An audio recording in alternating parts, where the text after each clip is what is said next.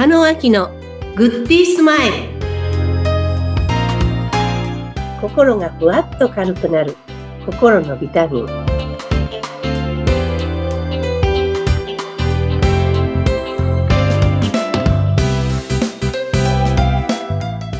皆さんこんにちは。加納明です。さあ今日も素敵なゲストをお迎えしております。先日のクラウドファンディングで、えー、スポンサーとして協力してくださった野口大樹さんをお迎えしています。野口さん自己紹介お願いできますか？はいよろしくお願いします。はい。えー、株式会社ビジネスフォーラム、えー、株式会社ゴールデンローンの代表をしてます、えー、野口と申します。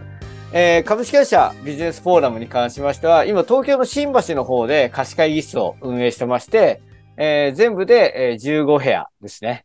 で、ちっちゃい部屋だと10名ぐらいから、そして大きい部屋だと230名までの部屋を、えー、持っているというところで、えー、運営してます。そして、あともう一つが株式会社ゴールデンドーンという、えー、ケータリングの会社ですね。ちょっとパーティー料理とか運ぶような、はい、ケータリングの会社なんですが、こちらに関しては、今、厨房の方は東銀座の、えー、東劇ビルっていう大きな松竹が経営しているビルがあるんですが、うんそこの、えー、70人ぐらい入るレストランがあるんですが、うん、そこを今、うちの方で、えー、借りまして、うん、で、えー、そこから、えー、厨房として、まあ、こう、配送してるという感じですね。はい、素晴らしい。もっと、二つの会社いろいろお聞きしたいんですけども、はい。私と、その、野口さんの関係、なんですが、はい、何年ぐらいな、10年ぐらいになりますかね、最初。そうですね。めちゃめちゃ覚えてます。ちょうど 10, 10年になりますね。10年ですか？はい。はい。経営者のね、交流会でお会いして、はい、私の印象は、最初はこうなんか何をしてるかわかんないっていうような印象だったんですが、それからこう、ビジネス力っていうか力がどんどん、その、お勉強なさってっていうのが、が何なのかなって言っていいのかわかんないけど、絶好調ですよね。絶好調でいろんな結果を出している若き経営者のお一人だと思います。はい、ありがとうございます。はい。で、ビジネスフォーラムではどんなお仕事なさってるんですか？はい、そうですね。あの、貸し会議室の、えー、会社なんですが、うん、あの、コロナの期間に、はい、えー、周りの貸し会議室が結構潰れたんですよね。そうでしたね。はい。そんな中、うちの会社、すごい伸びまして追い風になったわけですね。そうですね。コロナ期間中に社員を増やすという。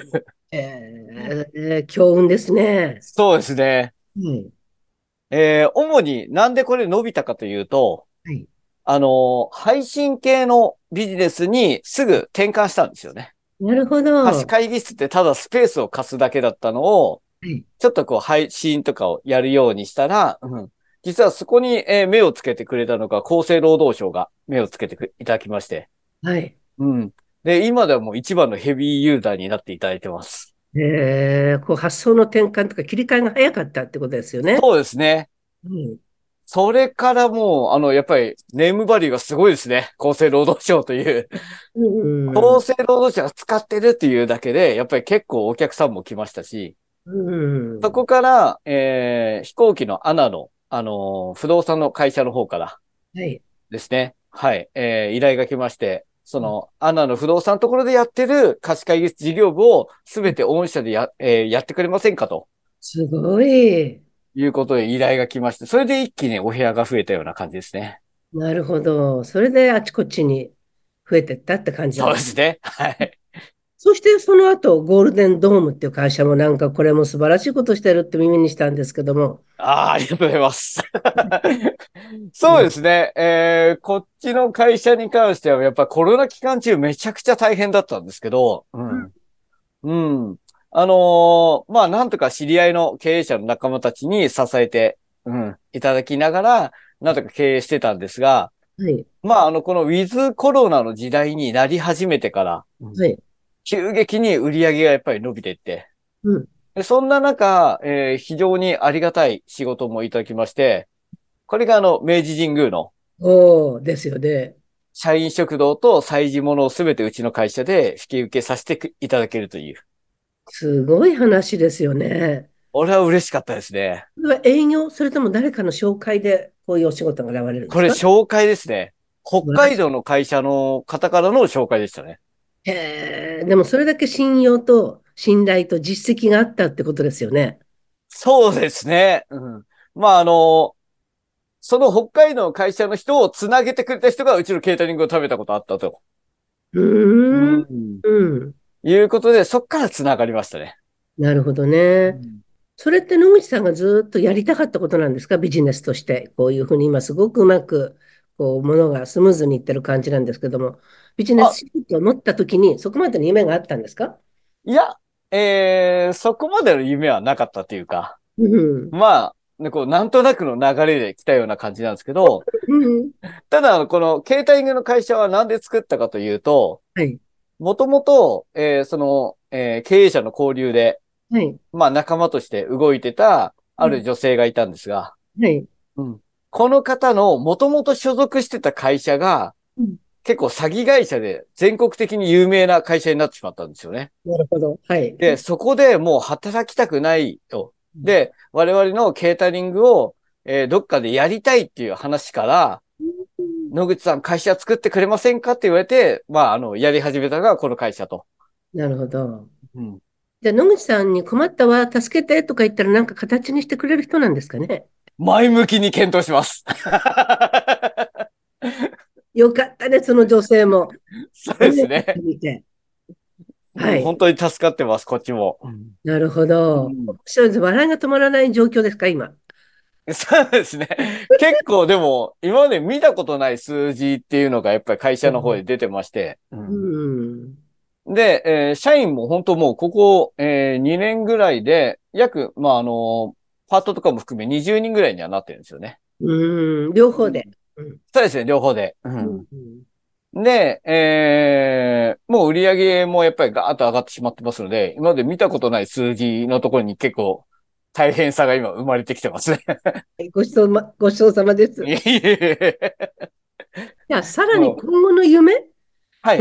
校長のこれから見たことない数字をどんなふうに変換して、これからの時代、自分の未来、何をしたいと思ってるんですか、はい、そうですね。私もともと夢がありまして、はい。あの、東京か長野の、うん、まあ今、限界集落と言われてる、もうもうすぐあの、廃村になりそうな村っていうのを一つ買いたいんですよね。うん、買いたいはい。うん、それで？で、そこで、えー、やっぱり都会の子供たちが、やっぱりあの、最近もうコンクリートしか触ってないみたいな子供たちが多い中、ね、昔はやっぱりこういう生活してたんだよっていうありのままの姿っていうのを残していきたいと思ってます。はい、いいですね。これを会社で買い取って、一つの村を買い取って、そこで自然体験教育を教えると。うん。そういうことをやりたいと思ってます。なるほど。村を買い取るってまたこれすごい構想ですよね。そうですね。買うんですね。村を買うんですね。村を買うということですね。えー、具体的にはどの辺とかイメージしてるんですか？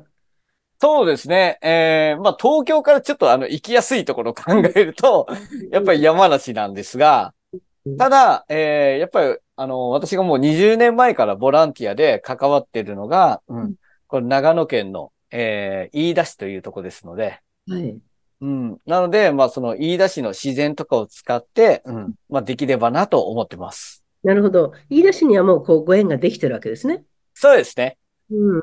飯田市には、あのー、できてて、私が、あの、えー、すごくお世話になったのが、安岡村っていう場所になりまして。はい。うん。まあ、この安岡村を買い取ってしまうと大変なことになってしまうので なので、えー、ちょっと別の村を、なんとか、こう、検討したいなとは思ってます。うん。そのために今なんかもうすでに計画して歩き出してるんですか？あ、でも、いつも、あのー、えー、学校をどっか売り出してないかなと思ってまして。まず、あのー、僕のその村の構想の中で絶対必要なのが学校なんですよね。うん。うん。小学校の建物っていうのが欲しくて。うん。その小学校が今どっかを、どっかで売られてないかなっていうところをちょっと見てますね。それは人がもうそこにいること、もう通ってる小学校ってことですね。いや、もう廃校になったところですね。廃校、私知ってるとこある。ああ、本当ですか？なかなか買えるところがなくて。うん。うん。やっぱあの、すぐ、あの、剣とかの持ち物になったりするので。うん。うん。なかなか買えないんですよね。でも、最近、観光庁のホームページで北海道の方から、ちょっと売りに出されるようになってきまして。へえ。で、一般人でも買える学校というか増えてきたので。それも面白い時代ですね。そうですね。うん、もしかしたら、ちょっとこう、下ってきて、長野とかに、えー、出てくるんじゃないかなと思ってます。私立の学校で売りに出てるの不動産屋さんが持ってたのがあったから聞いてみますね。あ、本当ですか？ありがとうございます。まだまだ買えないですけどね、多分。何年後とか考えてらっしゃるんですか？